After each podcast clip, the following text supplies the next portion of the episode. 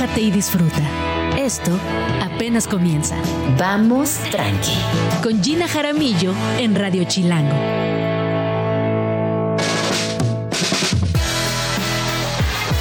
Buenos días, son las 11 de la mañana en punto. Mi nombre es Gina Jaramillo y me da muchísimo gusto darles la bienvenida a Vamos Tranqui y que me den la oportunidad de acompañarles, pues donde quiera que se encuentren, platíquenme en qué andan, están comprando regalos, están en la oficina, están en la casa, van de un lugar a otro, arroba Gin Jaramillo, arroba Radio Chilango.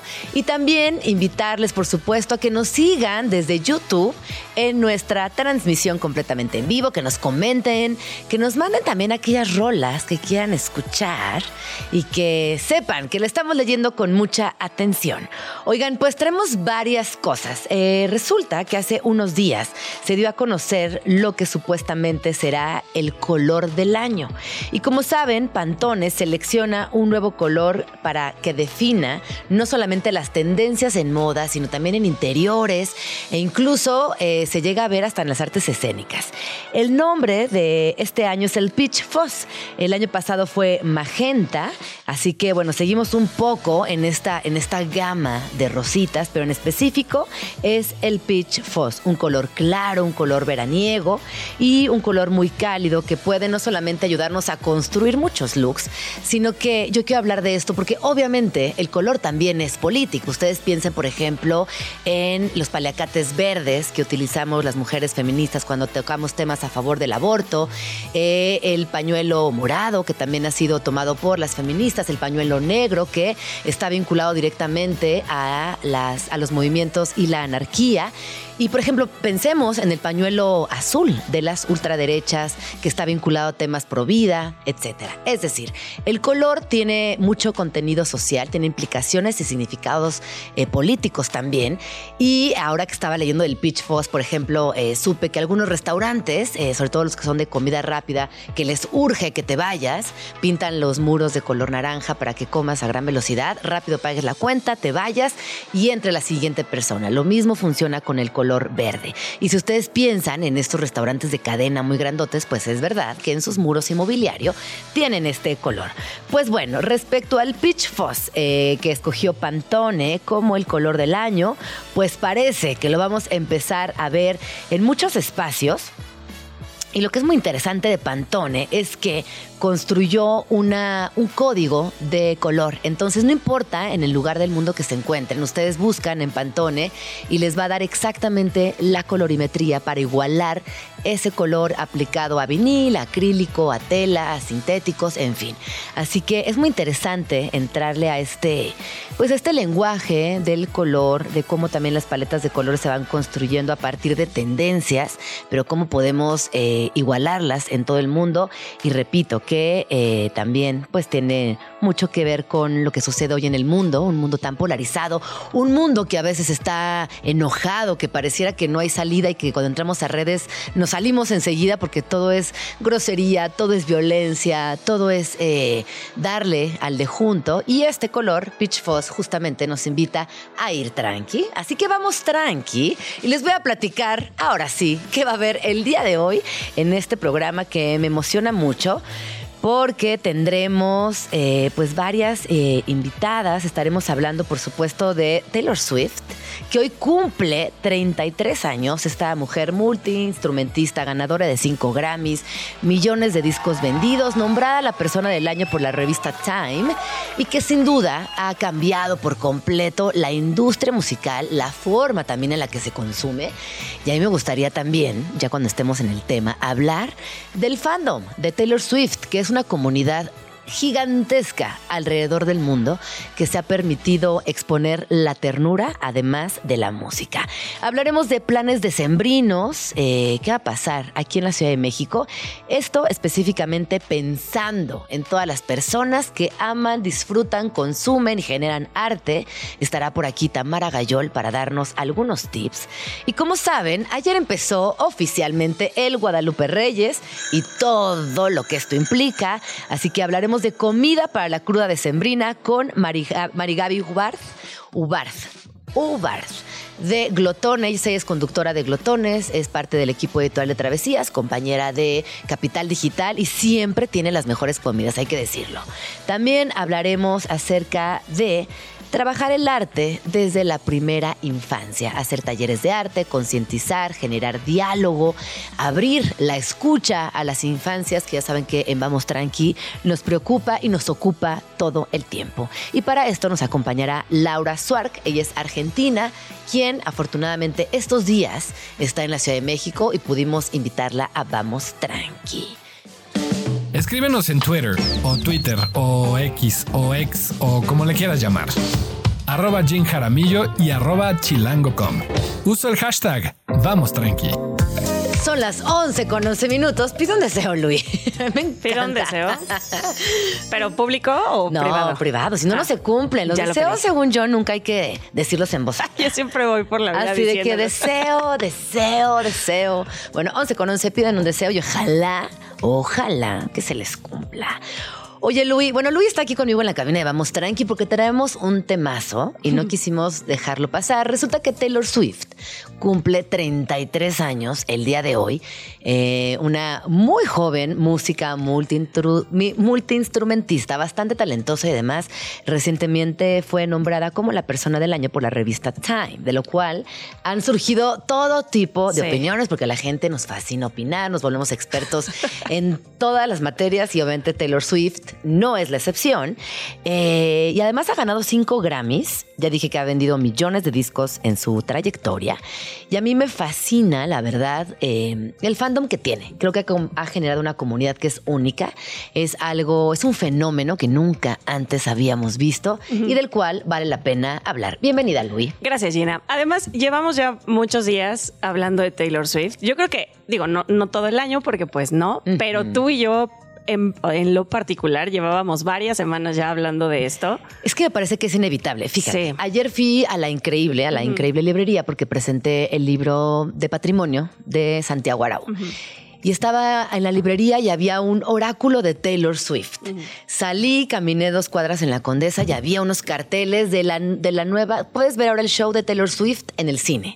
Es decir, Taylor Swift también no te deja. Está por todos lados. Abres el teléfono, está en las listas. Ves el fútbol americano y ahí aparece. está. O sea, hay una cosa con Sí. Taylor Swift, que es un aparato mediático tan gigantesco que es difícil no hablar de Taylor Swift. Que además hay que precisar, le han armado todo este aparato, lo han armado sobre ella. O sea, como que ella se ha subido a ese tren, como a esa, a esa cosa, pero en realidad sí ha sido una construcción que la industria, los medios y pues básicamente esas dos, esas dos, como esos dos entes han construido alrededor de ella. Entonces, eh, sí, eh, yo, yo creo que ya me di cuenta que vengo aquí nada más como que a reforzar nuestra humilde opinión. Nuestra Esa- humilde es como el resumen de lo que Gina y yo platicamos por fuera.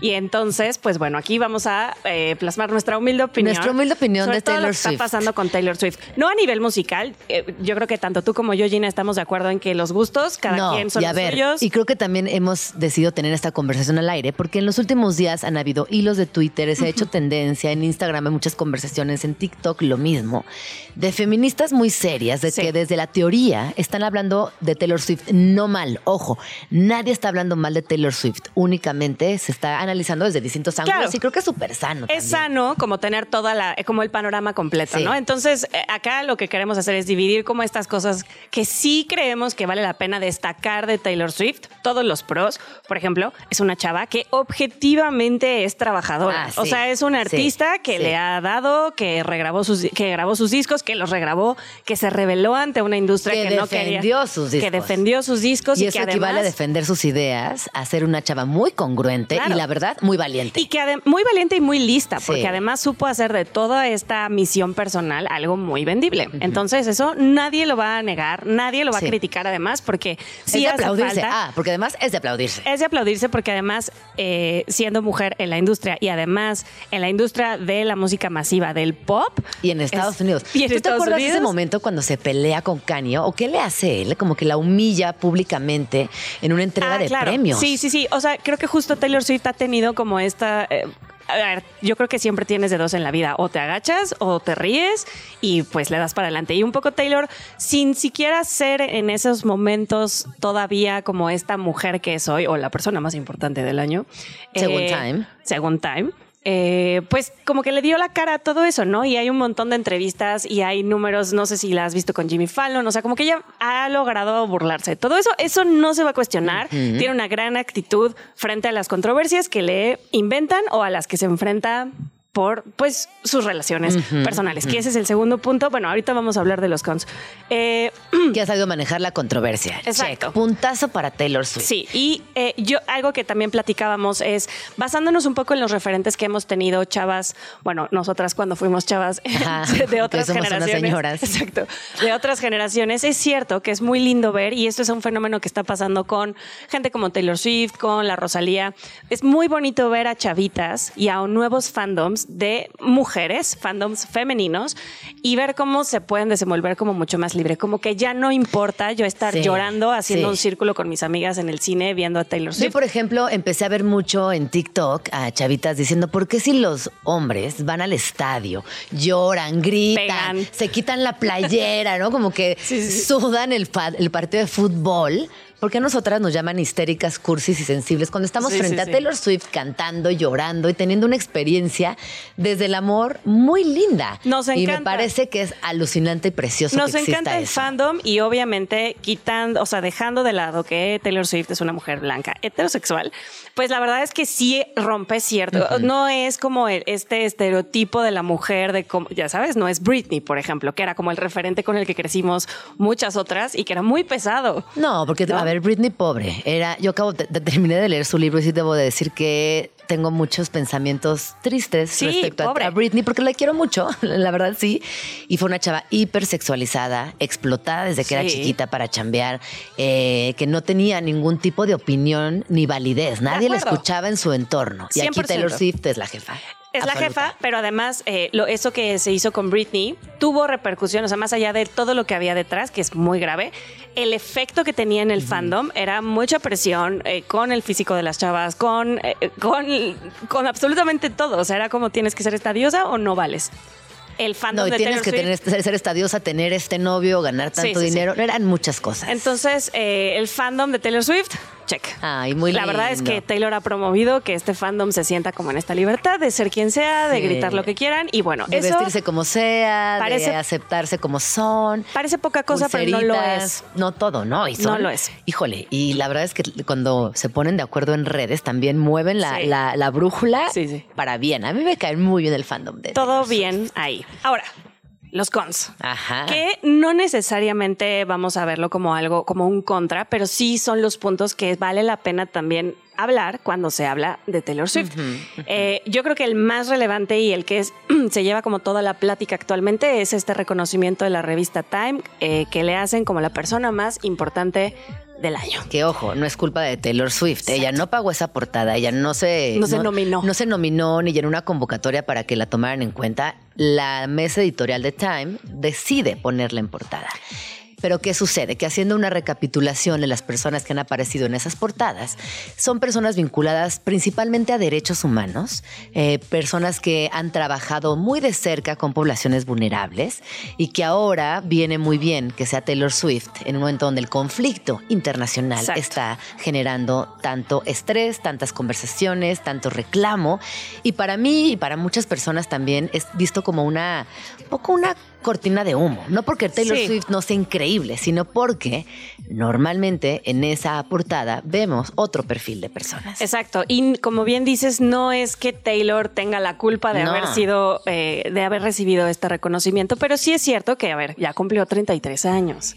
Ya no es una niña y creo que cuando tienes este tipo de poder, porque este tipo de reconocimiento sí te dan poder, también viene una responsabilidad de asumir y de aceptar y de reconocer también que no eres ni representante ni posiblemente ni consciente de todos los problemas del mundo, ¿no?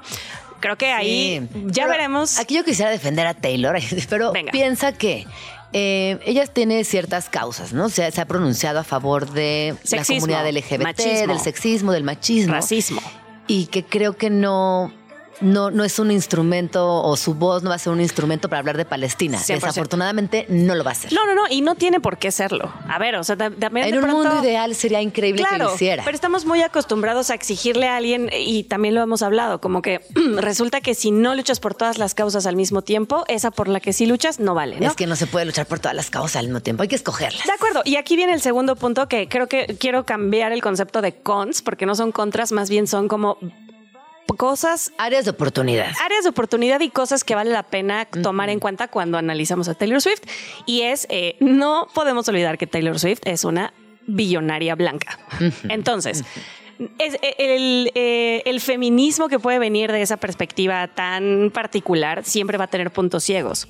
Entonces, Totalmente. se le critica mucho que sí hablas del sexismo, pero del sexismo en las relaciones de este tipo, en estos círculos, en estos sectores, en este país o de estas razas, ¿no? Entonces, creo que pues no es una justificación, pero sí hay que entender que el feminismo de Taylor Swift no puede abarcar No, todo. Ninguno, claro, ningún no. feminismo puede abarcarlo todo y es un poco absurdo exigirle, pero sí es cierto. Y hay que- tantos feminismos como maternidades, ¿eh? Ojo. es cierto, y, y es lo, que- lo que también es cierto es que mientras más privilegios, más responsabilidades tienes para un poco eh, buscar hacerte consciente de, en, en términos de interseccionalidad, todo lo que tú no puedes abarcar y, y reconocerlo. Ahora, otra vez, tiene 33 Es años. muy joven. Es, uh, es muy Relativamente joven. Pero además yo creo que también no ha estado tan expuesta a muchas cosas en la vida y ya veremos en, en lo que en el viene futuro, de su vida. en años venideros. Exacto. Entonces, cómo se involucra con otros feminismos, con otras causas, cómo Exacto. decide usar el poder de su voz.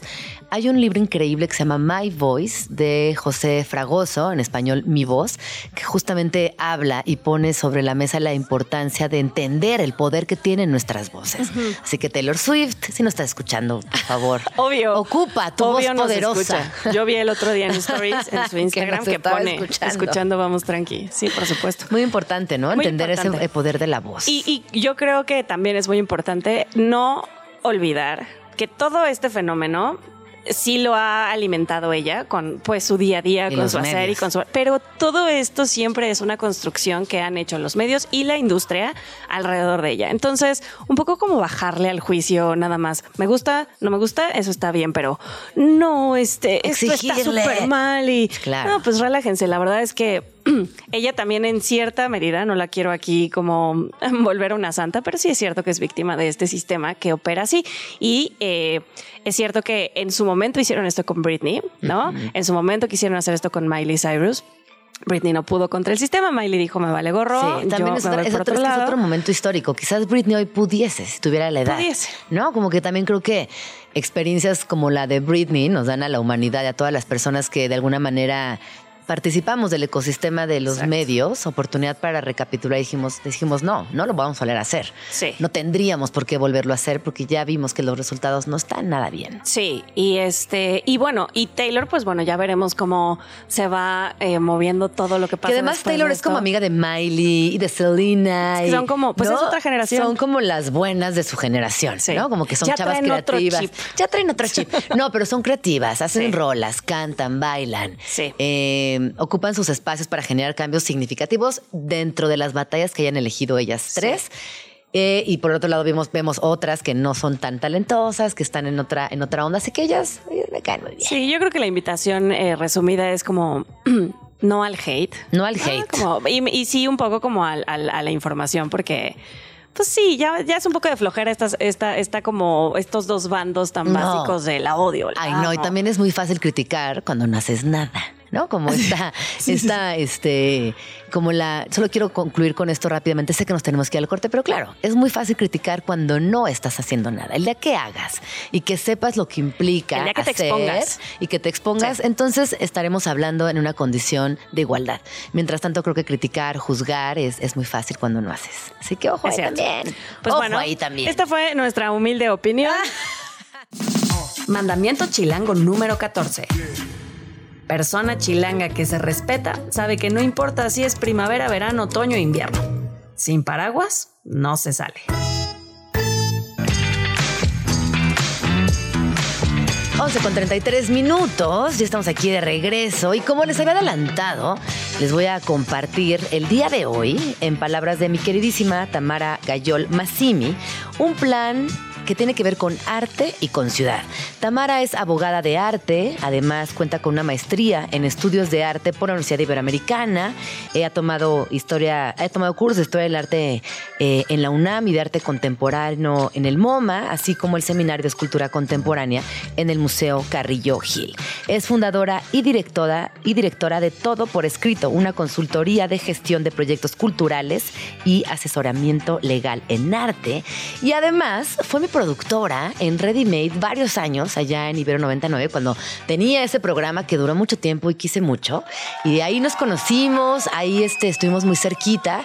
Así que me da mucho gusto ahora tenerte aquí Qué en. Radio Chilango, en Vamos Tranqui. Bienvenida, Tam. ¿Cómo estás? Hola Jean, estoy muy contenta de verte en este espacio tan bonito. Te escucho todos los días, entonces estar aquí ya es en sí mismo un sueño. Ay, que- igual que Taylor Swift, que también Igual nos que escucha Taylor todos los días. Oye, Tam, a ver, tú te la pasas de expo en expo, estás muy al pendiente de lo que sucede en la agenda cultural de esta ciudad y de alguna manera también nos vas marcando la brújula. Cuéntanos qué traes para estas dos semanitas que son cruciales en el año porque la Ciudad de México está vacía, no hay tráfico y los espacios culturales están abiertos en su mayoría. En su mayoría, fíjate que justo ahorita que acabo de terminar un seminario en el Carrillo Gil, eh, nos dimos una buena vuelta por ahí y tienen un montón de expos que valen toda la pena, en particular una que se llama Coordenadas Móviles, redes de colaboración entre mujeres en la cultura y en el arte. Esta expo es un repertorio de todo lo que han trabajado las mujeres en el arte contemporáneo en el siglo pasado. Está desde eh, Magali Lara, este, Berta, tenemos un montón de gente que está hablando siempre de la- la- el papel de la mujer en el arte contemporáneo. Eh, tienen un rato para ir, va a estar hasta febrero, pero pues está muy padre porque está en una zona de la ciudad en la que pues pueden irse a dar una vuelta a la UNAM, pueden dar ahí como Pueden ir al teatro, al pueden Teatro ir al teatro, pueden ir al, eh, ¿cómo se llama? El, mercado de arte. al mercado de San Ángel. El, el mercado de San Ángel y ya se pasan ahí al Carrillo Gil, se dan una vuelta. Es una expo larga, eh, yo creo que necesitan un par de horas, pero es, está muy bien, es muy densa. que a mí me fascina el Carrillo Gil, es una obra arquitectónica de Augusto H. Álvarez, el mismo arquitecto de la Torre Latinoamericana. Y eh, si no conocen este espacio, de verdad vayan, porque tiene una especie de rampas, o sea, todo el recorrido lo hace a través de rampas. Y los pisos eh, te permiten interactuar de una manera muy particular con las obras de arte que ahí se exhiben. El museo está exactamente sobre Avenida Revolución y tiene un programa público espectacular. eh, tienen también un archivo de literatura bien interesante. La verdad es que es un museo que creo que deberíamos hablar más del Carrillo Gil y visitarlo lo más que se pueda. Tienen un programa bien interesante que se llama Tlacuilo, ¿no? Que ya hemos hablado de él en alguna ocasión, eh, tú y yo. Eh, es, es muy padre porque prestan piezas eh, de manera gratuita, ¿no? Entonces tú puedes ir y te das una vuelta y si te gusta una, te la puedes llevar a tu casita tres meses con la promesa de que la devuelvas. Entonces tienes obras de artistas increíbles en tu casa y puedes ir renovando conforme vayas moviendo el feng shui, ¿no? De tu sala. Exacto, exacto. Todo el arte, pero también el feng shui. No, y siempre también con este acto de confianza, eh, porque el Carrillo Gil, mucho de lo que ha tejido a lo largo de su historia, es una comunidad muy sólida que constantemente participa de las actividades del museo, pero también tenemos de repente este tipo de situaciones donde te prestan obra. Así que Sí. acérquense al Carrillo Gil. Al Carrillo Gil. Y si andan también por San Miguel Chapultepec, te contaba de esta exposición en la RGR. Esta exposición se llama Ambientes Cromointerferentes. Eh, es una exposición de Carlos Cruz Díez. muy ¡Wow! interactiva. Carlos Cruz ya está teniendo una expo en la Ciudad de México. en ¿Qué la me estás RGR. diciendo? Sí, sí, sí, sí, la expo va a estar Yo hasta el no tenía 13 esta de enero. información. ¿Qué? ¿Estás es- segura que es Carlos Cruz? Díaz? Es- ¿Qué? es no lo puedo creer. Carlos Cruz Bueno. Carlos Cruz Díez fue un artista venezolano del arte cinético eh, que, bueno, vivió y trabajó en París durante muchos años, más o menos ahí en los años 60. Él eh, deja este plano, pero sobre todo él propuso concebir el color como una realidad autónoma. Este artista además desarrolla en el tiempo y en el espacio una serie de piezas que son cruciales, ¿eh? cruciales para la historia del arte, Latinoamérica y a la postre la historia del arte del mundo. Estoy muy impresionada con que tenga una exposición hacia México. Lo hemos visto aquí en el MOAC. Eh, hay algunas piezas también de él en la colección del Malva en Argentina, pero no, pues sí, sí me. Tienen que ir, Me encanta. No. ¿saben qué? Mentí. Él fallece en el año 2019. Perdón, mentí. Dije algo que no. Fede Ratas 2019. Eh, pero no, o sea, sin duda es uno de los grandes, grandes artistas. Y la magia que él desarrolla con el color a través de materiales translúcidos, a través de líneas geométricas. Yo creo que nadie, nadie, nadie lo ha podido igualar, ni lo han buscado, ¿eh? ojo, porque él es el, el- el- el padre del arte cinético. Bueno, continúa, porque me emocioné y me dejé ir, discúlpenme. No, pues más bien ya tenemos que ir, lo tenemos súper apuntado para este fin de semana. La RGR es una galería que está en San Miguel Chapultepec. Si eh, quieren irla a ver, está en número 48, calle General Antonio León, San Miguel Chapultepec. Hay cafecitos ricos, está Chapultepec a unos pasos, entonces también pueden armar su día alrededor de esta expo en particular. Y de verdad, prepárense para tener una experiencia muy reveladora en frente del color, una experiencia en sí misma inmersiva, pero también que implica el fenómeno lumínico. En fin, yo, bueno, como pueden escuchar mi emoción, eh, pues soy muy, muy fan de lo que hace, lo que hizo Carlos Cruz Diez y el legado que dejó en el arte. Fíjate que yo no he ido, o sea, no he ido realmente con este bagaje. O sea, cuando Ajá. llegué me enteré Ajá. de quién era, Ajá. pero no tenía ni idea. Ah, pero qué increíble. Eso, eso- eso también es muy lindo cuando llegas a Sí. una expo, a un museo, sin ninguna expectativa, que caes ahí casi que por casualidad y te enfrentas a todo un fenómeno que tiene que ver con sensibilidad, con emoción, con piezas, con la materialización de ideas creativas.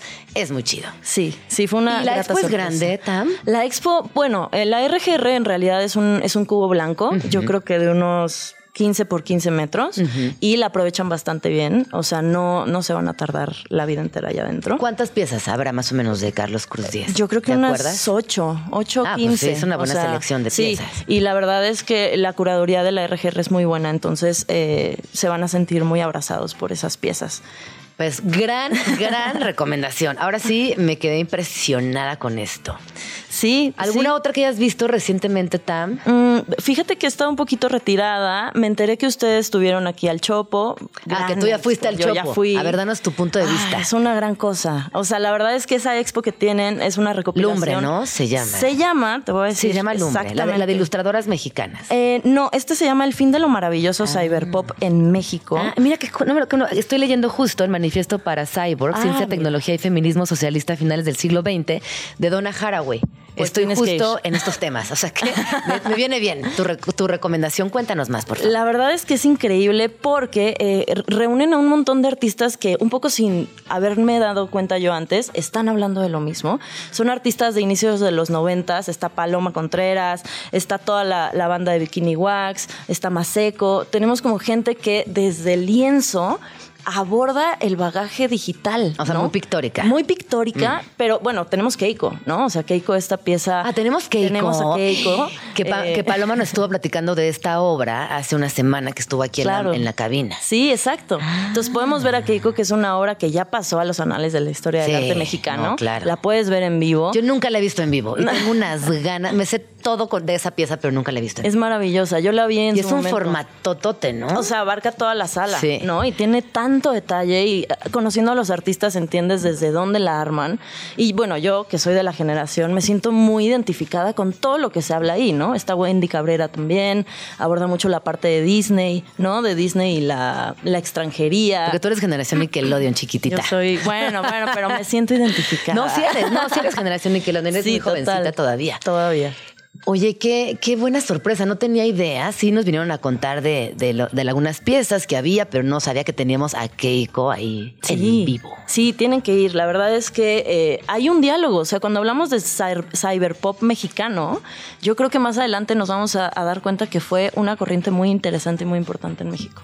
O sea, de verdad, la curaduría es una chulada. Y, y bueno, se inauguró con la participación de Patty Siller, ¿no? Una conversación que tuvieron muy interesante ahí. Eh, pero bueno, váyanse a dar una vuelta. De, de verdad que es el arte contemporáneo está hablando y pulsando desde la parte digital. Muy interesante porque interpela con el lienzo, ¿no? Que hab- hablábamos de la- el renacimiento de la pintura, ¿no? En el siglo XXI. Entonces Me ahí hay encanta. un diálogo muy interesante. Y también, si van el sábado, pueden aprovechar para cruzarse al Tianguis del Chopo, eh, ver que se encuentran por ahí, este espacio que sigue siendo un nodo fundamental para la contracultura, a pesar del Internet, a pesar de las nuevas conversaciones, de los nuevos foros y de los nuevos espacios. El Tianguis del Chopo se mantiene como un espacio vivo de contracultura y donde seguramente también encontrarán conversaciones que valen mucho la pena. Sí, totalmente. Algo más que traigas por ahí, Tam. Uf, eh, Ajá. Vayan el- Una vez que vino, el- que saque todo. Vayan el, el domingo a visitar la lagunilla. La verdad Ah. es que la lagunilla tiene un montón de proyectos eh, contemporáneos. A ver, cuéntanos, porque yo, te- yo- yo vi que el, el domingo tú subiste una historia de, de la lagunilla y dije, ay, te caigo, pero fui justo al estudio Visit de Isaac Torres y me quedé en su exposición, Qué que su precioso. exposición está alucinante. Pero cuéntanos de este proyecto de arte contemporáneo en la lagunilla. Pues es muy interesante. Desde hace unos años, le- artistas han em- empezado a llegar a la lagunilla poniendo puestos y vendiendo sus piezas de una manera muchísimo más directa, ¿no? Retando mucho al mercado del arte, retando el cubo blanco, interactuando con gente que a veces no tiene ni idea de lo que está viendo, ¿no? Y dentro de ese contexto, eh, tenemos un proyecto que se llama Galería Tianguis Nesa. Es un puesto literal de tianguis armado con bambú, en donde invitamos cada 15 días artistas consolidados, ¿no? El, el domingo pasado tuvimos a Débora Castillo y hizo un performance maravilloso. Y el próximo año se viene una agenda también. ¿Y qué, interesante. qué, qué hizo en ese performance? ¿Qué tipo de piezas vendió? ¿En cuánto oscilan esas piezas? Pensando que son artistas muy importantes, Sí. pero que al mismo tiempo contrastan con eh, el espacio, que es un tianguis. Justo. eh, el proyecto de vender obras a, pre- a precio de tianguis se hizo en su momento en el mercado de Medellín por la generación de Corimansuto, pero nosotros lo retomamos. Y bueno, ya- y también Isaac Torres en algún momento Sí. vendió en la lagunilla Ah, pues hace mira, unos años. La verdad es que muchos artistas lo están, lo están experimentando. Nosotros tenemos piezas que van desde los 3 mil pesos hasta los 500 pesos, ¿no? el, el punto del domingo pasado fue que Débora Castillo vendió su libro, en donde hay una retrospectiva de su trabajo. Es un libro maravilloso que está en todas las librerías de los museos alrededor de los 1.500 pesos. Y Débora, un poco buscando este reto al mercado, lo vendió en 500 pesos. ¿Y cómo responde la gente? Porque, a ver, habrá personas que lleguen exprofeso a buscar este proyecto dentro del Tianguis de la Lagunilla, pero habrá un grueso de personas que van al Tianguis de la Lagunilla como cualquier domingo y se encuentran con esto por ahí. Sí, y de hecho es una es, es un diálogo eh, muy rico porque por ejemplo fue eh, Arcángelo Constantini, es un artista, Sí, ¿no? artistón. artistón que usa mucho la parte digital, pero también interpela a la cuestión de la basura, ¿no? Y el objeto. Entonces, cuando fue con nosotros a, a la galería, empezó a doblar, decía como basura, una hoja que decía basura. La hacía bolita y a las señoras que pasaban por su quesadilla, por el café, por este la antigüedad, les daba la bolita en la mano, ¿no? Y entonces ves gente que nunca ha interactuado con el mercado del arte, abrir la bolita que decía basura, primero enojarse, como de por qué me lo estás dando, luego voltar y ver la palabra galería, sonreír, ¿no? Y empezar a dialogar con Arcángelo desde un lado muchísimo más abierto, ¿no? Entonces se vuelve muy rico, se vuelve muy acogedor.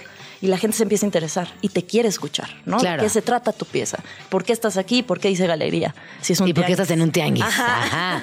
No, porque además, obviamente, pues el- la galería siempre es este espacio medio inaccesible, este cubo blanco, este, este hagan cita para llegar y de pronto encontrarte o tener este encuentro tan afortunado en un tianguis, pues cambia por completo la construcción del diálogo, pero también la forma de entender el arte contemporáneo. Totalmente, y la dinámica, un poco lo que busca el proyecto es reformular la manera en la que los galeristas se contactan con el artista, ¿no? Eh, en particular, Débora, eh, tenemos un programa que se llama Contrato Efímero, en donde firmamos un contrato con el artista que va a estar con nosotros ese día, y el contrato lo, lo escribe el artista como se le dé la gana. Nos puede o no dar porcentaje, puede o no este, comprar las chelas, ¿no? Tenemos a Irak Morales, que de Bikini Wax fue con nosotros también, y su contrato era muy sencillo. Decía, a partir de las 9 de la mañana nos vamos a Michas, yo picho las chelas. Perfecto. Punto, ¿no? Y firmamos todo. Ajá.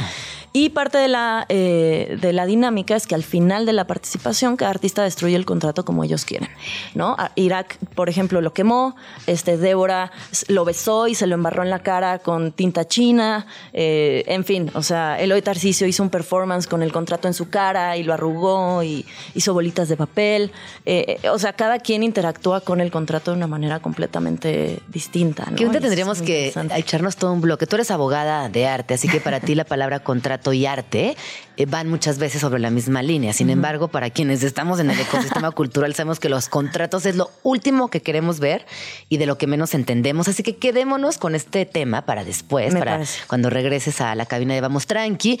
Y Tam, ¿dónde podemos seguirte? Pues estoy en Instagram, creo que es, es la red más, más activa, es Tam Massimi, doble M y doble S.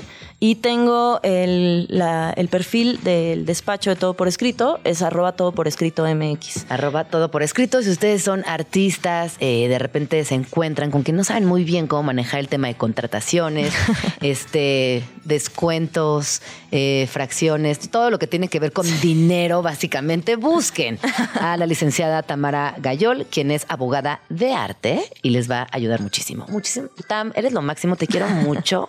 Qué lindo verte aquí en Qué Vamos chido, Tranqui. Muchas gracias. Estás escuchando Vamos Tranqui. con Gina Jaramillo en Radio Chilango. 11 con 57 minutos. Antes de ir con la agenda chilango, les quiero pedir un gran favor, que me compartan en arroba Jin Jaramillo, arroba Radio Chilango, cuál es su comida predilecta para la cruda decembrina, que sabemos que, híjole, pues es que son, es casi diario, ¿no? Hay- Viene como una rachita de posada, convivio, intercambio. Así que por favor, compártanos en arroba Jin Jaramillo, arroba Radio Chilango. Aquí nos están diciendo en cabina que empezaron ayer. Pues sí, el 12, ¿no? Como corresponde. Muy bien, tú muy bien, Luisa. Vamos a escuchar la agenda chilango y volvemos. Agenda Chilango.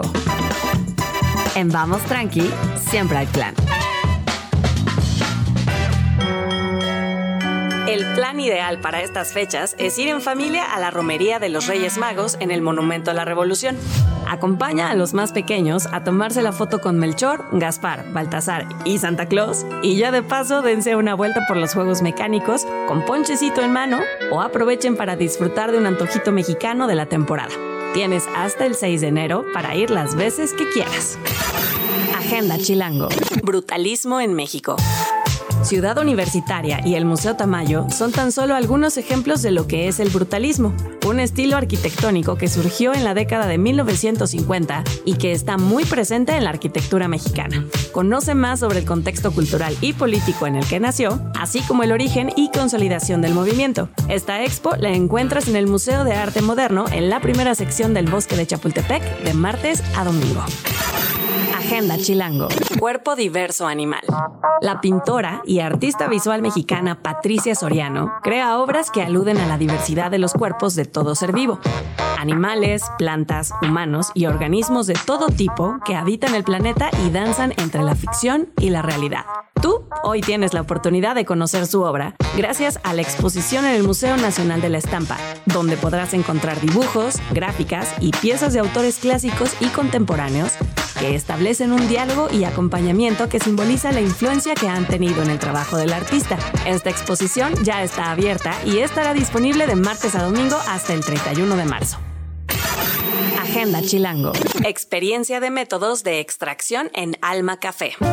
Aprende a disfrutar el café a través de tres métodos diferentes de extracción. Esta experiencia podrás disfrutarla en Alma Café a través de un divertido workshop ideal para amantes del café y quienes quieren adentrarse en el mundo del café de especialidad. Consigue tus entradas a través de feverup.com. Presentado por Agenda Chilango, los mejores planes de la ciudad en un solo lugar. Para más información, visita chilango.com diagonal agenda.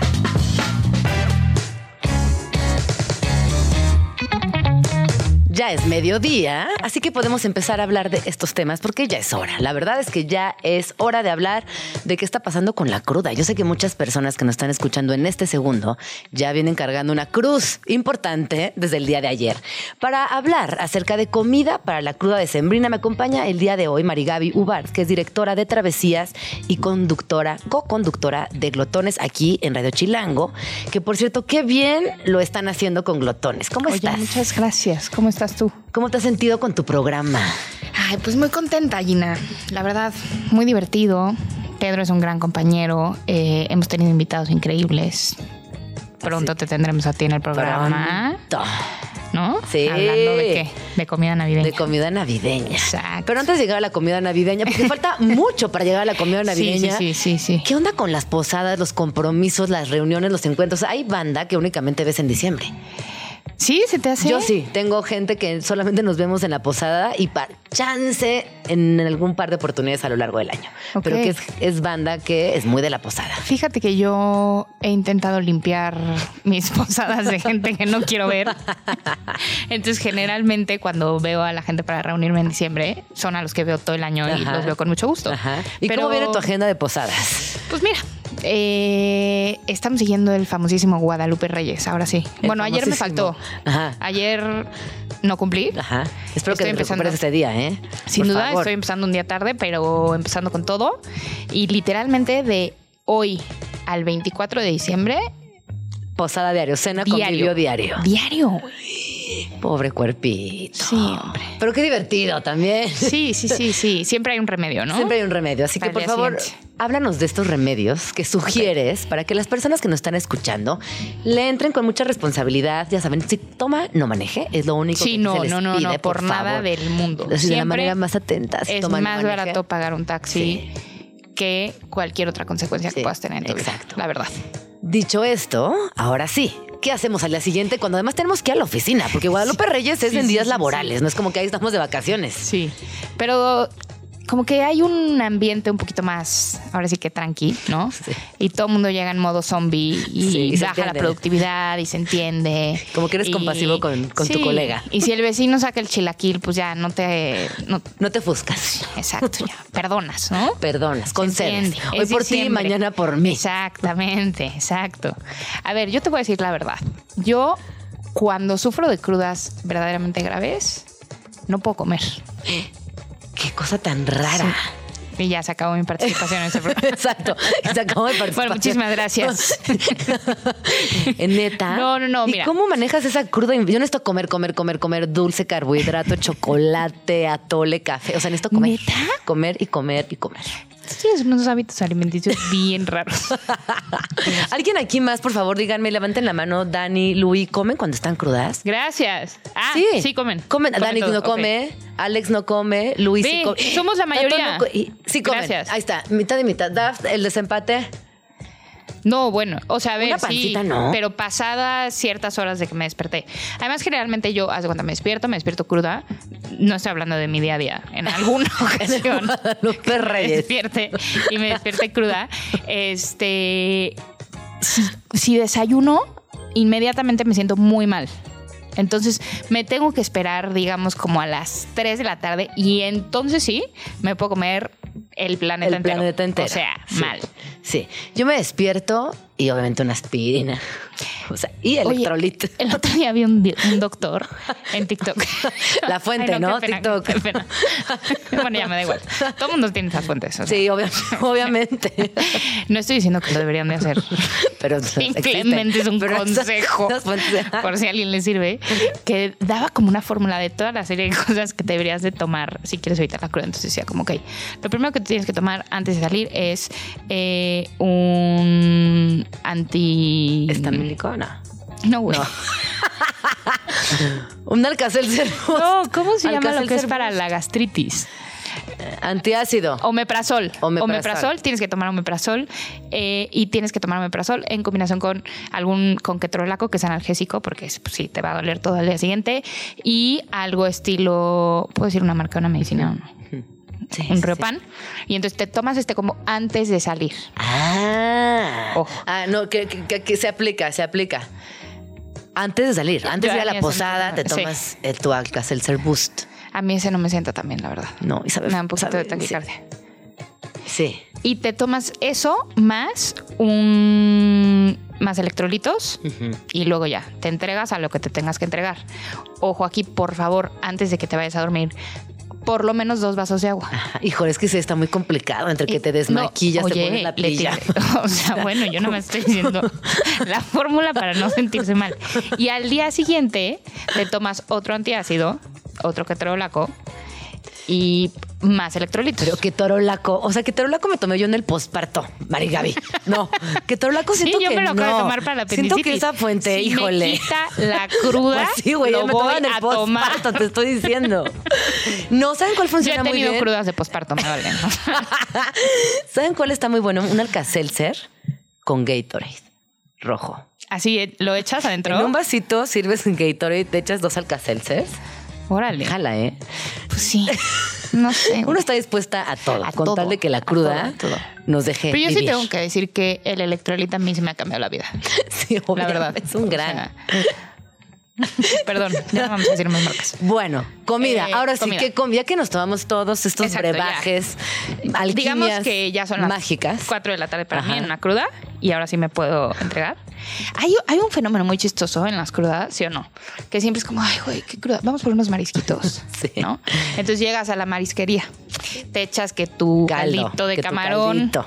que tu coctelito, Que tu Coca-Cola. ¿o Que no? tu co- Perdón, marcas, ya chin, sorry. órale, ya basta. Entonces- O no, un clamato con chela. Exacto. Un clamato con chela. Otra vez, Gina, ya. Ay, Dios mío, ni siquiera. Te echas un jugo de tomate con almeja Un jugo de tomate Ajá. con almeja y cerveza. Sí, cerveza. Y entonces, como que dices, ay, oye, ya me estoy sintiendo mejor, qué alegría. Y en eso, pues una tostadita. Bueno, pues nos echamos un taquito, órale, un taquito. Sí, sí. Y entonces otro, otra cervecita, otra cervecita. Oye, ya me estoy sintiendo súper bien. Un tequila para conectar. Y te lo juro que yo siempre que voy a una marisquería después de la cruda, cuando ya te paras al baño y estás en el espejo, como, no, ya estoy otra vez. Güey, confirmo. ¿Verdad? Confirmo. Es peligrosísimo Es ese plan, o peligrosísimo es esa como- marisquería. Evítenla. Se quedan en cobijas viendo la tele. No, no vayan a la marisquería. No, la marisquería es que sí. sí. te alegra la vida, ¿no? Y la conectas. Y entonces ya estás listo para la Para la- siguiente para la noche. fiesta. Yo solo espero que nuestro jefe no esté escuchando esto porque va a pensar que no trabajamos. Esto es solamente en algunas Esto es fin de semana, esto es este, Sí, sí, una no vayan a fantasía. creer que así entre es una semana, fantasía de o sea, viernes a domingo. Exacto. Ajá. Si yo fuera una persona que no tiene que trabajar, esto haría. Claro. Me- o sea, es un, algo que me imaginé hoy en la mañana que me gustaría hacer algún día de mi vida. No es la realidad. Y cuando no son mariscos, está la otra salida que es pancita, barbacoa, Una birria. una birria, carnitas. Carnita, sí, 100%. Está como esa otra salida que tiene que ver más con la el dieta T. con la carne. Tortillita, tostada, taco, ¿no? Y también involucra cerveza con jugo Uy, un... de tomate con almeja o con o uno de estos jugos de frutas, generalmente de guayaba y mango. Ay, no sé, sí. Sí. Ay, ¿Quién? De la cooperativa del Mm. patito. ¿Sí, ¿Ya sabes cuál es? Sí. mm, Ajá. bueno, sí. Bueno, deli, sí, da igual. deli de guayaba. El único que, so- que, que me fascina es el de guayaba. Güey, a mí me encanta el de guanábana, ya no existe. Ya no existe. No. Bueno, así El de guayaba me parece el mejor del mercado. Sí, es bueno. el de guayaba. Es bueno. Bueno. sí, sí, sí. Eh, sí, sí, sí, sí, sí, sí. ¿Qué otro? ¿Qué otro? Uno es, por eh, ejemplo, de papas con salsas, Uy, sí, millones de 100%, litros de limón, 100%. así exprimirle hasta como- que se hacen aguadas. es Sopa de papas. Es como que ayer le hice muchísimo daño a mi cuerpo. Hoy, ¿cómo lo podré dañar más, Más. todavía? Me voy a echar unas papitas y le voy a dar en la madre a mi estómago. Totalmente. ¿no? O sea, una maruchan. Uy. Híjole, ay, ¿Has sí visto te- esas? Ay. esas Ay, no, neta ya. Sopa instantánea. Esto parece como un concurso de cómo describir cosas sin decir la marca. Es como papelitos, Güey, ¿no? Sí, es como papelitos. Ah, te lo voy Bueno, a escribir y me dices el nombre. Sopa instantánea. Sopa instantánea que contiene glutamato monosódico. Y ya. Exacto. Y ya. Combinada con. Se me está haciendo agua la boca ya.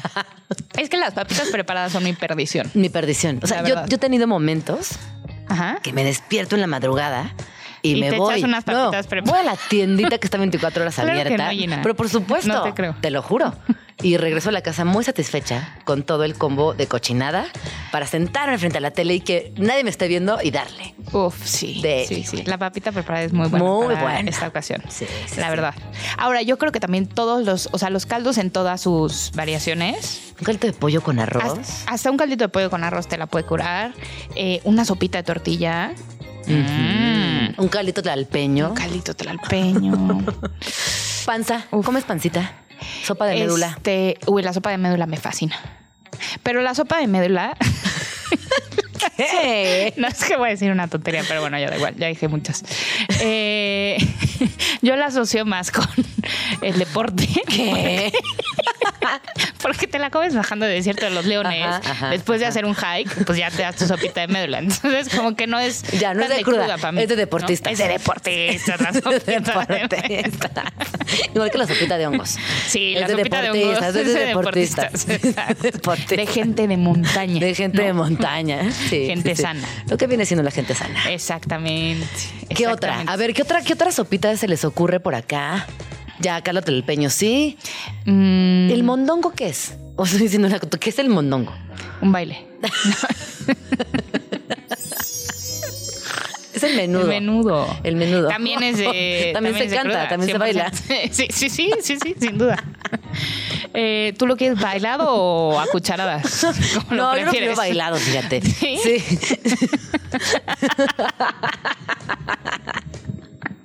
bueno, ¿qué otro, Marigaby? ¿Qué Oye, otro? qué bueno que no tenemos un programa juntos. Sería lo más No. juntos. Sea lo porque Gina, la verdad. Sea lo más insensato, insensible, impreciso. Ojalá impreciso. que, ojalá que alguien nos siga escuchando. Siento que ya todo el mundo le cambió. Todo el mundo le cambió. Qué tarde tontas. Bueno, ¿qué, qué más, Marigaby? En tu experiencia culinaria, ¿qué más recomiendas para la cruda? Eh, pues mira, el chilaquil la verdad es infalible. infalible. Infalible. Aguado. Aguado con queso y limón. ¿Qué limón? ¿Con chi- chilaquiles con limón? Claro. ¿Cómo? Chilaquiles aguados con limón. No, discúlpenme, No. sí. No. No. ¿Qui- ¿Quién dijo eso? Yo. A ver, ¿Tú? ¿quién- a ver, votación. ¿Crujientes Literal, o aguados? nadie a ver, agua, levanta la mano aguados. no, el Gracias, chilaquil Alex. es crujiente y sin limón. ¿Crujiente Perdón. el resto? No, Sí, sin limón sin duda. jamás. ¿Cómo te vas a comer chilaquiles sin limón? Se me parece una falta de respeto. Le- sí, le eché ¿Es limón al broma arroz. que comes chilaquiles con limón? No, estoy mal. No, no mal. Pésimo. es rarísimo Me esto. fascinan los chilaquiles con limón. Bueno, vamos a hacer de cuenta que lo dijiste esto y seguimos con la siguiente pregunta, por favor. Chilaquiles 100%. Este, molletes. Molletes. Nada, molletes ya no. Ay, con un buen piquito de gallo bien Pero no picoso, siento que claro sea como el sí. top 3 de alimentos para curarte una cruda. Bueno, no, a ver, vamos a hacer un top 3. ¿Te Ándale, parece bien? sí, me parece muy bien. Eh, número uno, el chilaquil. ¿Estás Cali- de acuerdo? Sí. Número dos, caldo de camarón. Caldito de camarón, número dos. Y número tres, probablemente yo sí me iría por unas papitas preparadas. 100%. ¿No? Sí. El taco lo dejaría en el número cuatro porque todo depende de qué es el taco. Exacto. Eh, ahora, estos tacos también tipo baja, ¿no? Tacos de pescado o así con su mayonesita, su ensaladita de col. Bien. Excelente, Excelente. excelente remedio. Eh, ¿qué Que no, que no se me antoja en la cruda. Un tamal. No se me antoja. La Ah, que vaya, hasta que dejas de comer que- tamales. Sí, o sea, me dijiste, no, es que ayer cené 16 tamales. ¿La paella? No se te antoja la paella. No, sí. Ah, La paella yo sí me la echaría en la cruda. ¿sí? Sí, sin problema. Pues, ya, siendo lo ¿Una chulita? Sí, sí. ¿Sabes qué es? Podría. Cuando yo era joven Ajá. y, pues tomaba, ¿no? ¿Más? Eh, me despertaba cruda para ir a la escuela. También no es algo que hacía diario. o sea, bueno, ajá, cuando pasó. a veces. A pasar. Algún día Ah, en sí, mi vida me sí, desperté cruda sí, para ir a la escuela. Y mi mamá, este, ¿quieres algo de desayunar? Y yo, sí, muchas gracias. no sé qué. ¿Sabes qué me sirvió? Eso yo creo que me, dio- me, puede parecer la peor comida para la Un huevo duro. No, cereal. Imagínate. Ahí el special Tras. este flake. El especial. El especial. Unos Jay.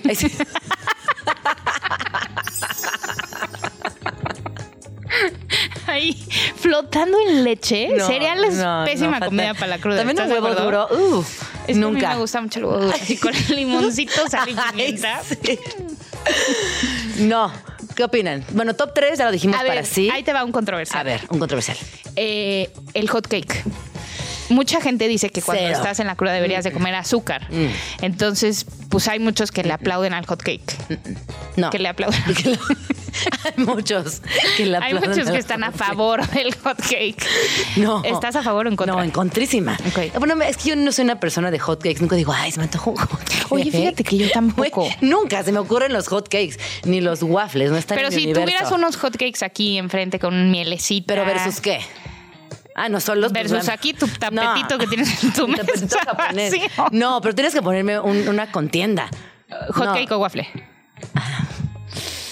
No, hot cake. Sí, Ok, hot cake. Pero sí, creo que lo dulce también no es muy querido en la cruda, fíjate. ¿no? La no, verdad. está, está en, la, en, la, en la casilla del cereal. De acuerdo. Por eso no se te antoja. Entonces lo dulce no va bien en la cruda. Tocino. Sí. Sí. Cualquier cosa que tenga grasa Ujú. viene bien. Viene bien. ¿No? Reconforta. Exacto. Un huevito revuelto, no Mm, tanto. mm, mm. ¿No? Nah, nah. Nunca. Fruta. Mm. papaya, ¿no? Sí. Ay. ¿cómo? Ay, no, net. ¿Qué te pasa? Papaya con sal y limón. Sí. En se la cruda. Se apoya. Papaya, neta es bien rara. Papaya con sal y limón, siempre. No. A, en- a cualquier horario. En, la cualquier cruda. Bueno, ¿sabes qué sí, qué sí me podría dar? ¿Qué? Un manguito con chile piquín. Con chile piquín, jicamita. ándale, ándale, ándale, ándale. ándale. Eh, otra cosa. A ver, un sushi. Un vuelve a la vida, nos están poniendo aquí. Vuelve a la vida. Pues sí, claro. es- Sí. entra en la marisquería. En la marisquería. ¿no? Sin duda. Un sushi, híjole. No. Sí. A ver, Siento ya imagínate. que en la segunda etapa más pegándole a la noche, no como. Pues de las mías, es de las mías. sí, esa. sí, ya. Pero ya como que, a ver, este, ya te dio el bajón, ya lloraste un ratito. Ya te arrepentiste ya de lo que hiciste arrepentiste de lo anoche. que hiciste ayer, ¿no? Ya sabes que crees que toda la mitad de la fiesta te odia. Ya pasaste esta etapa, ¿no? Y entonces ya estás en tus cobijas diciendo como, bueno, ya no Ya importa. soy la mala copa del la año. vida sigue, pues ya ni modo. Este, y ya, pues, como a las seis de la tarde ya podría ser hora de pedir un sushi, Sí. ¿no? Sí, sí. A las seis de la tarde. Hamburguesa. No. ¿No?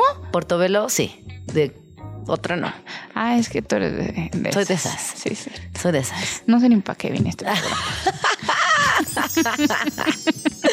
Bueno, ya nos tenemos que ir, pero dinos, ¿dónde te podemos escuchar? ¿Dónde te podemos seguir? Claro. Y recomiéndanos tres restaurantes en la. Ciudad de México para estas épocas decembrinas. ¿Para la cruda o para la fiesta? ¿Qué Para quieres? lo que quieras. Pues mira, mis favoritos para la fiesta yo diría que es el cobadengue. El, El cobadengue. El cobadengue.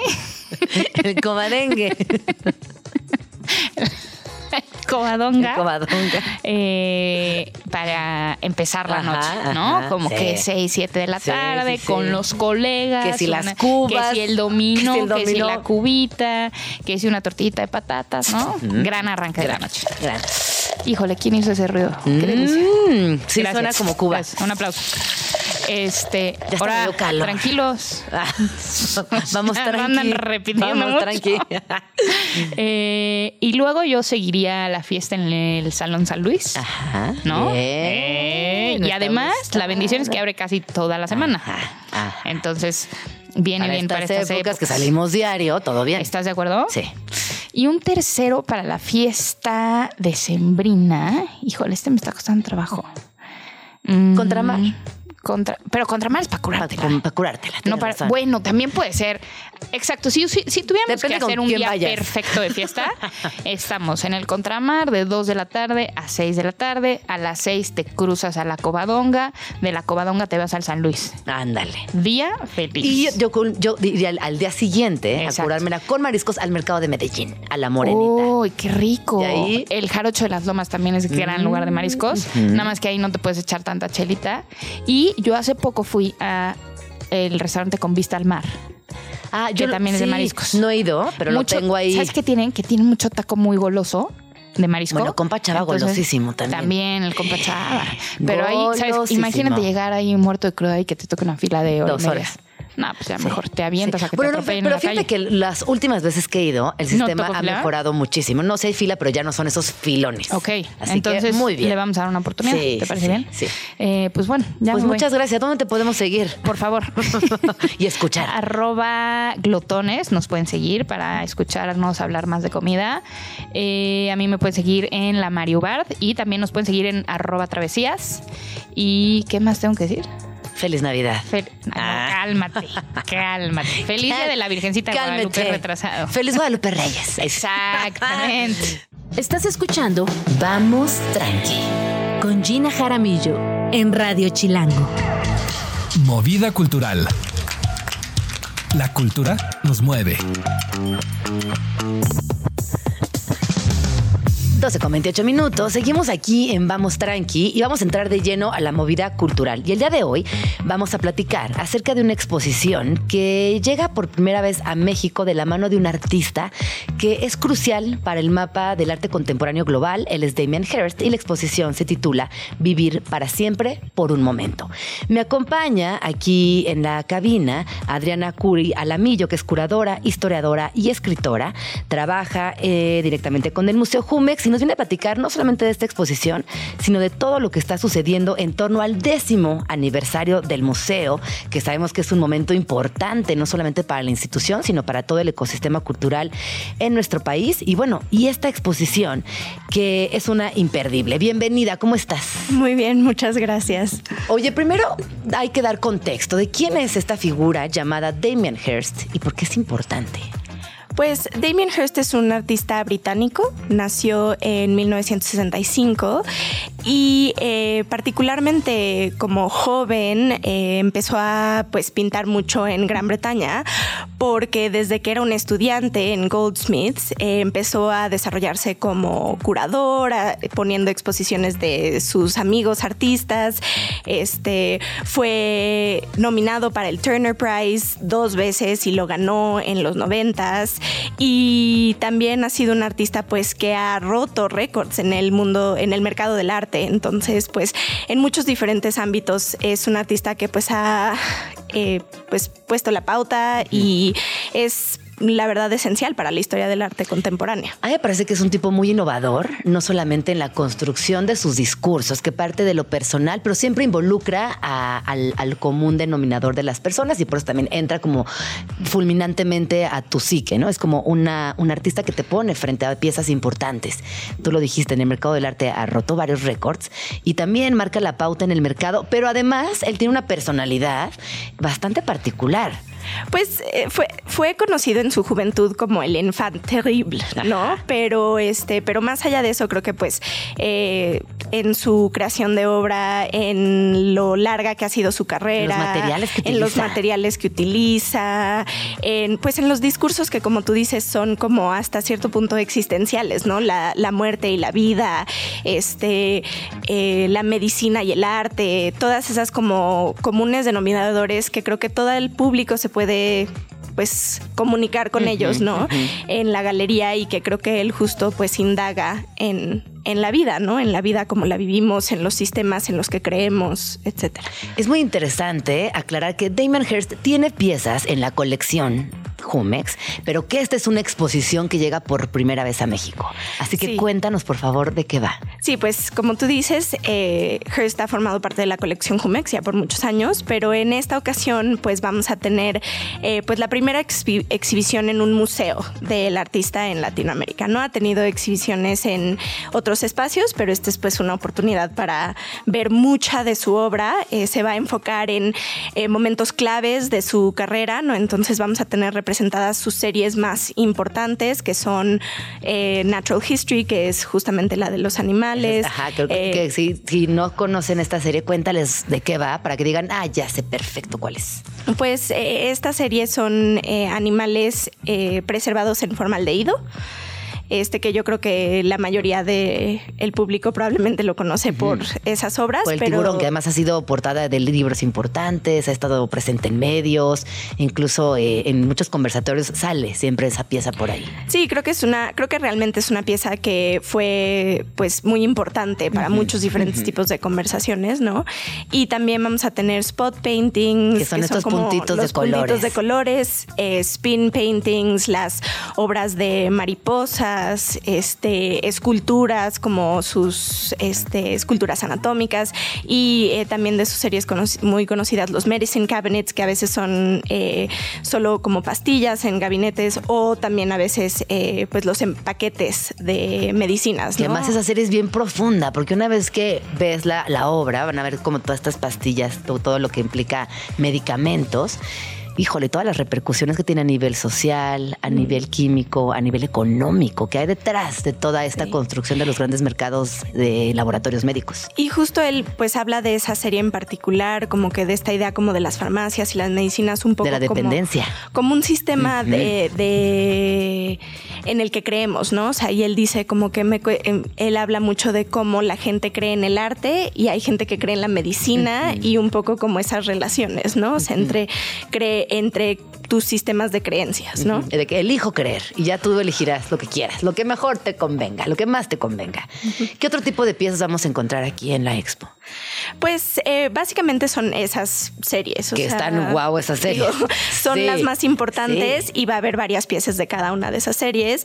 De los spot paintings, por ejemplo, tenemos una muy temprana de 1986, que es donde empieza un poco este, este como recuento y vamos a tener piezas hasta el 2019. ¿Y cómo fue para ti trabajar en esta exposición? Pues ha sido muy emocionante, muy, Sí, ¿no? este, muy interesante y también pues ha sido una oportunidad de indagar eh, profundamente en el artista, en su práctica, en sus diferentes facetas en el mundo del arte, tanto como artista, como curador, como eh, vendedor hasta cierto punto, ¿no? De su obra. Entonces creo que eso ha sido muy interesante, como poder conocerlo un poco más a profundidad. Me interesa mucho, eh, con esta pregunta también para ir cerrando, el título, Vivir para siempre, entre paréntesis, por un momento.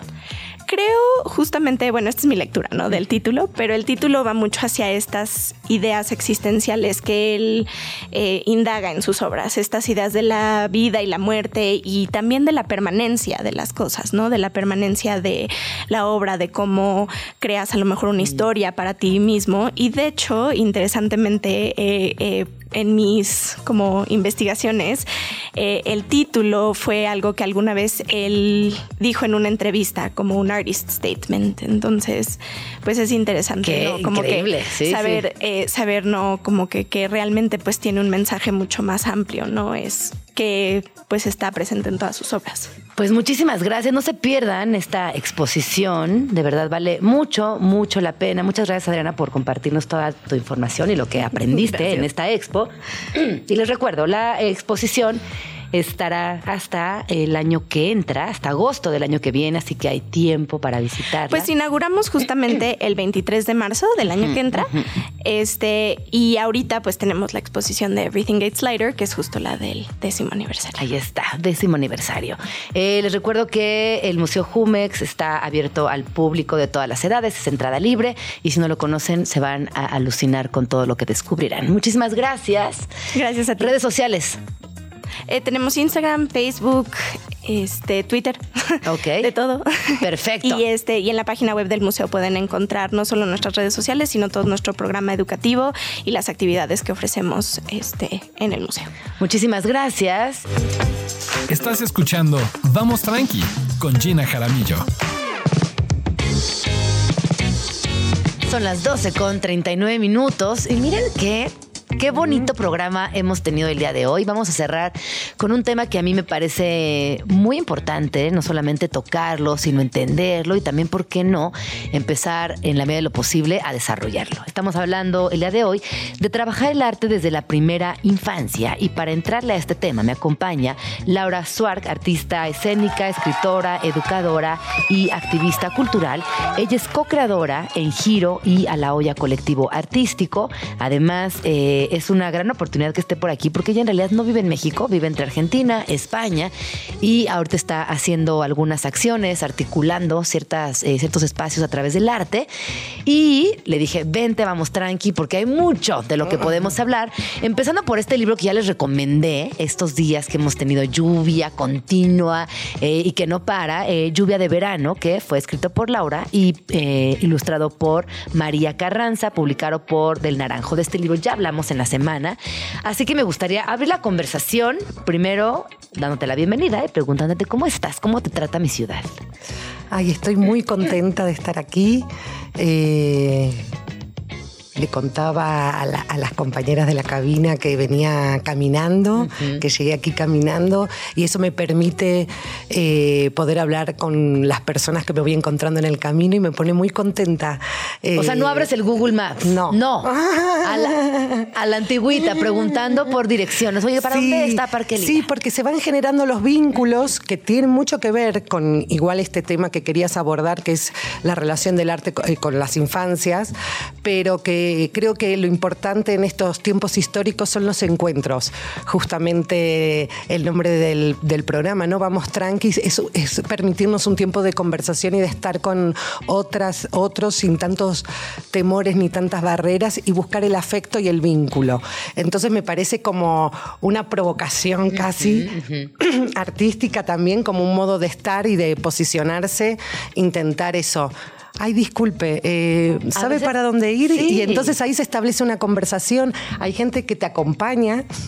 Ajá, que te que- sí, yo voy- cuando te dicen yo voy para allá y te acompañan. Eso es muy bonito. Y luego para cruzar eh, eh, Paseo Lira, Parque Lira, el Parque Lira. eh, le dije a una, a una compañera, a una mujer, eh, que le digo, me no puedo, me da miedo.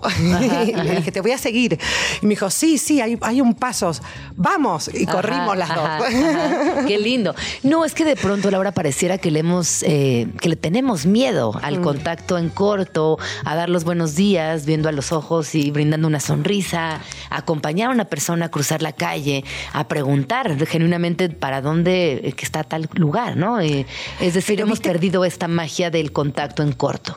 Perdón, ¿eh? pero viste que sucede que cuando tú despliegas una sonrisa hay algo, ¿no? Lo mismo como si retomamos el tema de la infancia, cuando un niño te sonríe, algo en lo colectivo sucede, ¿no? Como, ah, hay ot- otra posición del cuerpo, se abre, ¿no? Y eso es bien interesante. Y a veces, mientras vamos creciendo, eso se va perdiendo. Ajá, ajá. Eh, quizás estamos más eh, inmersos en nuestras telarañas, Claro. ¿no? En el día a día, que es, que, que es preocupante. Eh, no, no es que sea una situación de ingenuidad la que intento como jugar, sino más bien de, de buscar eso, otros modos de vincularnos a partir de, de cierta confianza y cariño hacia el, el otro. A ver, vivimos en una de las ciudades más grandes del mundo y a veces la vinculación parecía una utopía. ¿Qué nos dirías para que regresemos a ese lugar donde sea posible esta vinculación? Yo creo que fueron cosas que mencionaste y que además vas mencionando en, en los programas que me parecen súper interesantes, que, eh, que tiene que ver también con eh, darnos... eh, intentar mirar al otro, ¿no? Al otro, eh, mirarlo e intentar eso, lanzar esa primera sonrisa. Es, probemos, Probemos. Hagamos ese juego hoy. Intentemos salir a la calle hoy Y sonreír. Y a Claro. ver qué sucede. Y qué- saludar. ¿Qué tal saludar? Buenos Ah. días, buenos días, buenos días. Como tener este acto de saludar. Pasa, pasa, Saludar. A sí. mí, eh, a mí me gusta mucho abrazar a la gente, como hacerles ñoñitos en las espaldas. Aquí nadie me dejará mentir. De repente, como que les hago un cariñito en la espalda. Me gusta mucho abrazar a la gente. Se me hace bonito. Digo, con gente de confianza, con amistades del trabajo. No creo que llego y abrazo e invado espacios. Pero creo que también está. Es, es un acto de generosidad con tus amistades. Totalmente. Como un abracín. Hay que tener mucho cuidado con el contacto. Creo que después de la pandemia también llegar a, a un. No, lo- sí, por eso dije, con mis amistades, con la gente que hay confianza. Sí, sí, sí. Y también Y que creo bueno, que hay que. y- ay, que qué bueno que también se disminuyó el contacto, sobre todo cuando hablamos de las infancias. Sí. Que ya no está el saluda a tu tío de beso, dale un abrazo a fuerza. O sea, eso ya no existe. Y esto es genial. Gracias, bendita pandemia, por esto. Y eso también tiene que ver con los derechos para la infancia y con, perdón, y con el tema de, de que los niños tienen, niñas tienen sus derechos y está el derecho a que a veces no tienen ganas de ser tocados, manoseados, empujados. eh, creo que hay una manera de acercarse a ellas que, que- que nos, que- que nos tiene que volver a hacer algunas preguntas, retomar algunas preguntas y tiene que ver con ¿Por qué aparece el respeto solo en, en la adultez? Digamos, como entre, entre como yo puedo respetar a un adulto, pero a un niño no. ¿No? Y creo que, ¿por qué no? Claro. Sí, sí, sí. ¿Desde yo- cuándo no? ¿Por desde qué no? No, a ver, es que nunca no. Es a partir de ahora que sí. En realidad, eh, venimos de una construcción social donde el adultocentrismo siempre nos marca ciertas direcciones. Mm. Y en pro de la educación o de la buena educación, di buenas tardes, acércate, da un beso, saluda, di con permiso, eh, sonríes. Como no, si está de mal humor, si está teniendo un día difícil, si le duele la cabeza, si tiene mucha tarea, todas las infancias tienen también sus propias problemáticas. Y creo que es nuestra responsabilidad, desde nuestro adultocentrismo eterno, darnos cuenta, parar y recuperar esos espacios, o más bien brindarles esos espacios a las infancias. Totalmente, totalmente. Y dentro de- del arte creo que se está trabajando mucho para poder eh, empezar a abrir otros espacios. Yo desde el recorrido de, las artes escénicas y de la escritura, creo que, bueno, aquí en México también hay una, grandes colectivos y, y compañías que están haciendo un trabajo precioso hace muchos años. Eh, me pone muy contenta la red, tenemos una red que se llama la Red Vincular de Artes Escénicas para Primeros Años, que funciona en toda Latinoamérica y que lo que hace justamente es poner a pensarnos, a sentir pensarnos en relación y a investigar y trabajar en relación eh, para, por, y con los niños, ¿no? Y, eh, bueno, eh, es un trabajo precioso y muy... Y de, y de mucha alegría también. Y también a mí me, me encanta esta red, porque no es lo mismo crecer en Latinoamérica, cre- crecer en otros contextos geográficos. Es decir, sí tenemos nuestras propias problemáticas, sí tenemos y nos enfrentamos cotidianamente a cosas muy particulares de Latinoamérica. Y entonces que existan estas redes permiten optimizar también las soluciones. Sí, lo que decías antes también articularnos, ¿no? También poder eh, darnos apoyo y eh, preguntarnos cuestiones que exactamente tienen que ver con el contexto. ¿no? ¿A qué te enfrentas en tus talleres con infancias? Eh, bueno, eh, voy a decir algo que tiene que ver también dependiendo en- con quiénes estoy trabajando, ¿no? Es decir, eh, no es lo mismo un, un grupo de niños, de niñas en la periferia que en el centro de la ciudad. Se modifica mucho, sobre todo la. eh, eh, la- las invitaciones que yo puedo hacer, que están más vinculadas también, que tienen como una parte de juego y de, y de, bueno, y de diversas eh, propuestas creativas, eh, creo que tiene que ver con, con el tiempo. Claro. Eh, no sé si te ha pasado, pero hay una relación muy diferente con el tiempo. Es decir, tú puedes lanzar una propuesta y, y- y hay otra manera de acercarse a ella, ¿no? Creo que hay un, un lugar de la curiosidad en las niñas de las ciudades o de los centros que, mm, que quieren todo más veloz. Porque así viven. No, porque su contexto es más veloz. también. Exacto. Y la posibilidad de trabajar en otros territorios te, te permite como ir eh, yendo por algunas capas que, que están muy buenas. ¿Por qué, Laura, dirías que es importante trabajar desde la primera infancia con herramientas artísticas? Bueno, porque el arte es aliento, eh, nos permite abrir miradas, estirar la imaginación, eh, esto que buscamos que es un mundo mejor para todas y todos, que pueda ser posible eh, y que ellos puedan ingresar eh, a otros espacios donde aparezcan ciertas ideas vinculadas justo a lo que mencionamos, al afecto, al vínculo, a un pensamiento crítico, a una mirada curiosa y creo que todo eso lo despierta y lo genera el arte en, su, en su gran abanico de disciplinas y de, y de belleza también, ¿no? Y de, y, y de cuando me refiero a belleza me refiero a una, a una ética, a una estética ética que aparece en el trabajo que se viene haciendo, ¿no? O que al menos buscamos a el- los creadores que estamos pensando en las infancias. Fíjate que para mí trabajar con infancias eh, no solamente me da mucha satisfacción, sino que me permite también regresar a un lugar de imaginación, que no tiene que ver directamente con la creatividad. ¿eh? Ojo, hablo de imaginación per se, que desafortunadamente conforme pasan los años las personas vamos obviando, perdiendo, discriminando o dejando en el olvido.